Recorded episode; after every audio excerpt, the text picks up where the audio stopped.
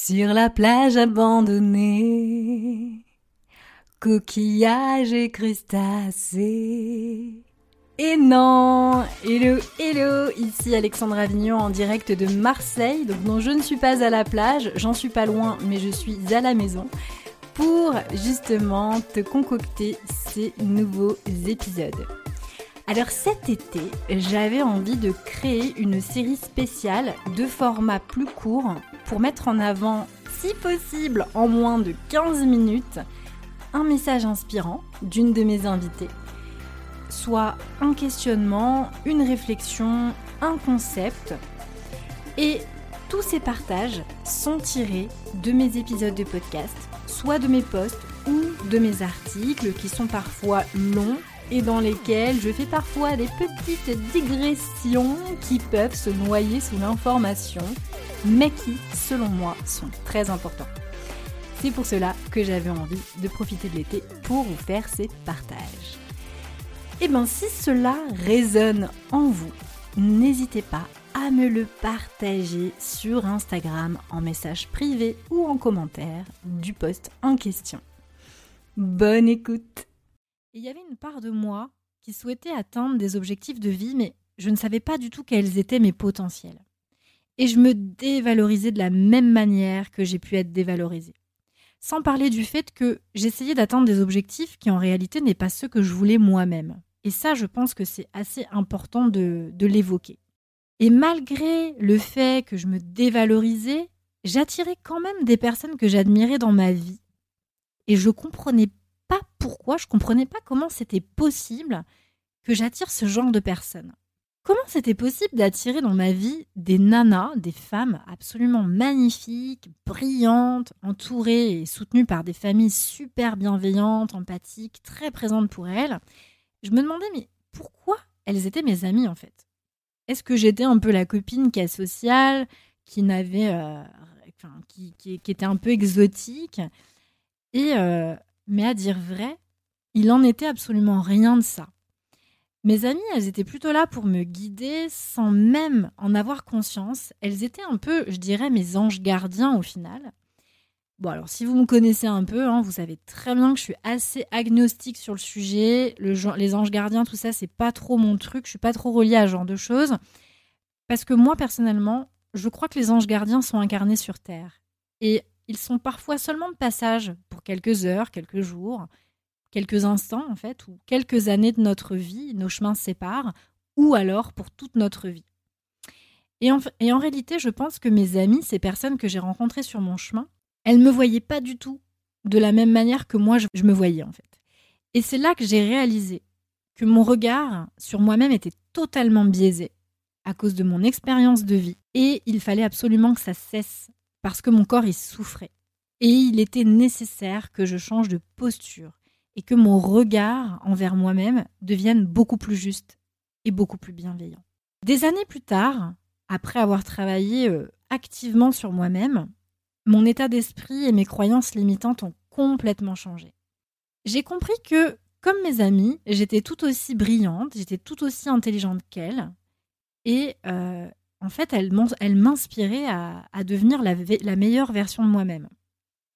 J'ai compris que naître dans la famille dans laquelle je suis née m'a en réalité permis de faire tout ce chemin, tout ce cheminement qui a duré plusieurs années et d'ailleurs il est encore en cours puisque un travail sur soi ne s'arrête jamais en réalité. Ça m'a vraiment permis d'aller vers ce nouvel état d'esprit, cette, euh, ce qu'on peut appeler cette ouverture de conscience. Moi, j'ai un peu du mal avec euh, ces termes qui sont parfois biaisés et, qu'on a du mal en fait à définir. Donc, je vais plutôt parler d'état d'esprit. Et, euh, J'aurais jamais pu expérimenter tout ça en réalité si j'étais née dans une autre famille.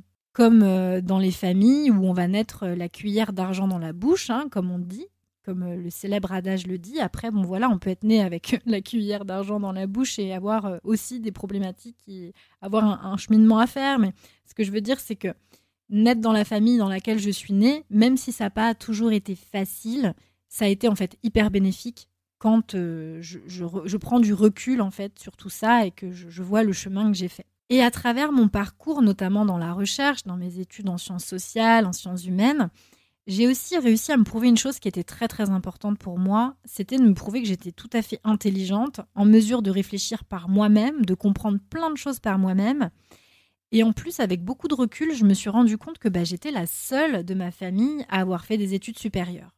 Et euh, sans euh, tout ce travail sur moi et cette prise de recul, bah, j'aurais jamais compris que euh, j'aimais beaucoup écrire et que quelque chose allait se dessiner peu à peu à travers mes blogs et que je prendrais beaucoup de plaisir à écrire. Et puis aussi, même si j'en ai beaucoup souffert, j'ai dû me débrouiller financièrement euh, dès l'obtention de mon baccalauréat.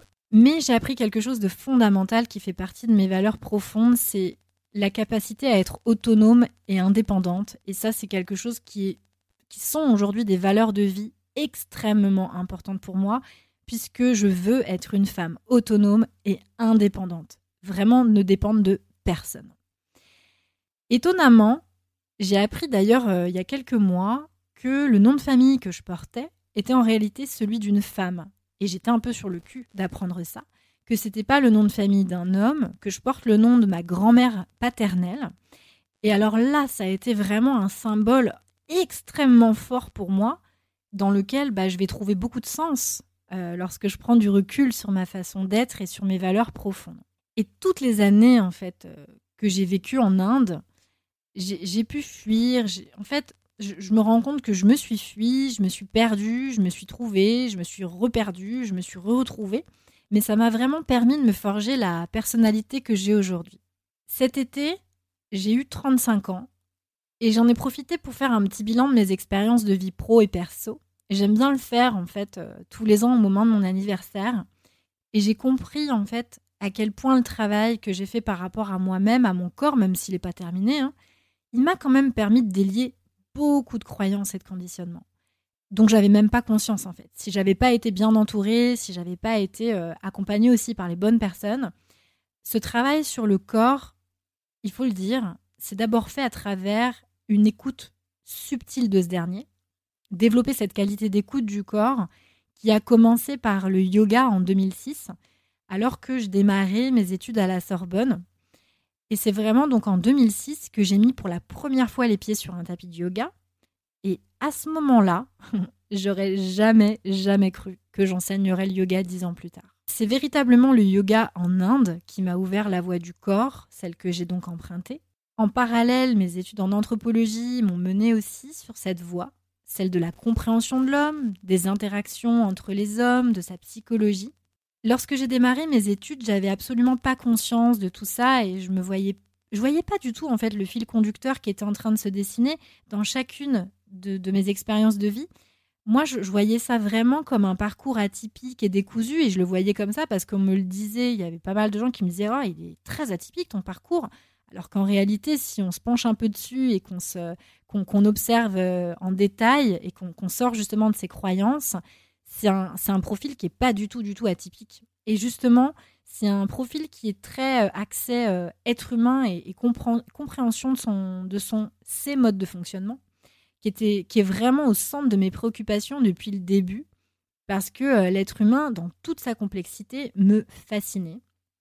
C'est paradoxe, c'est complexe, c'est vraiment quelque chose qui me fascine. Si vous me suivez sur les réseaux sociaux, vous avez dû vous, vous en rendre compte. Et je voulais aussi comprendre à, travers cette recherche euh, sur euh, l'être humain, son mode, ses modes de fonctionnement, je voulais comprendre pourquoi moi aussi je me sentais différente du monde qui m'entourait. Et euh, je pense que ma vocation, ma mission, elle était quelque part là, sur cette voie. Donc finalement, grâce à, cette expérience personnelle, je me suis formée et en réalité, je ne cesse de le faire parce que c'est vraiment une valeur fondamentale pour moi, qui me porte au quotidien et d'ailleurs, vous l'avez peut-être entendu, ce proverbe inspirant qui dit Avec de l'instruction, on va loin, et avec de l'éducation, on va partout. Et personnellement, j'y crois fermement.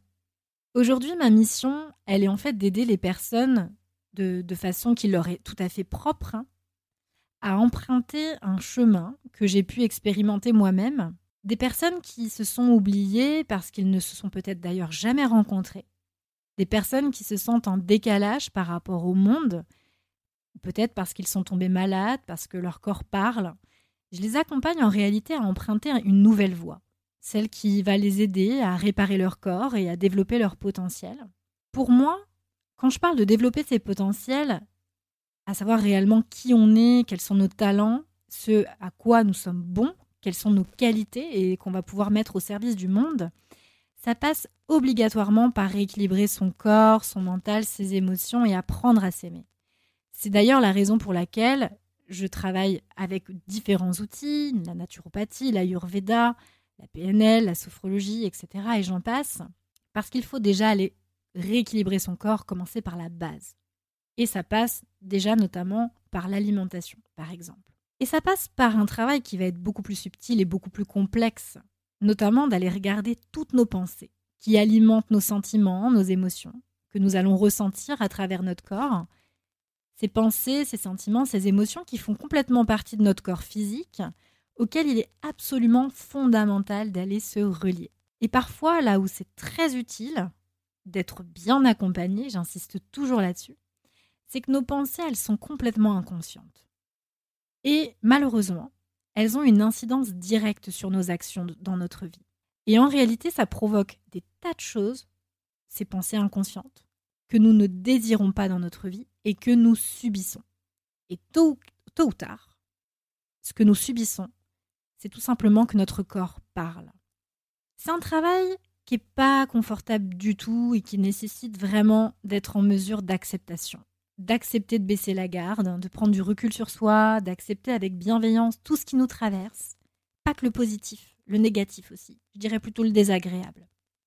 Tout ce qui se manifeste dans notre corps, dans notre mental, surtout une chose fondamentale, d'accepter de ne plus rejeter sur la faute des éléments extérieurs.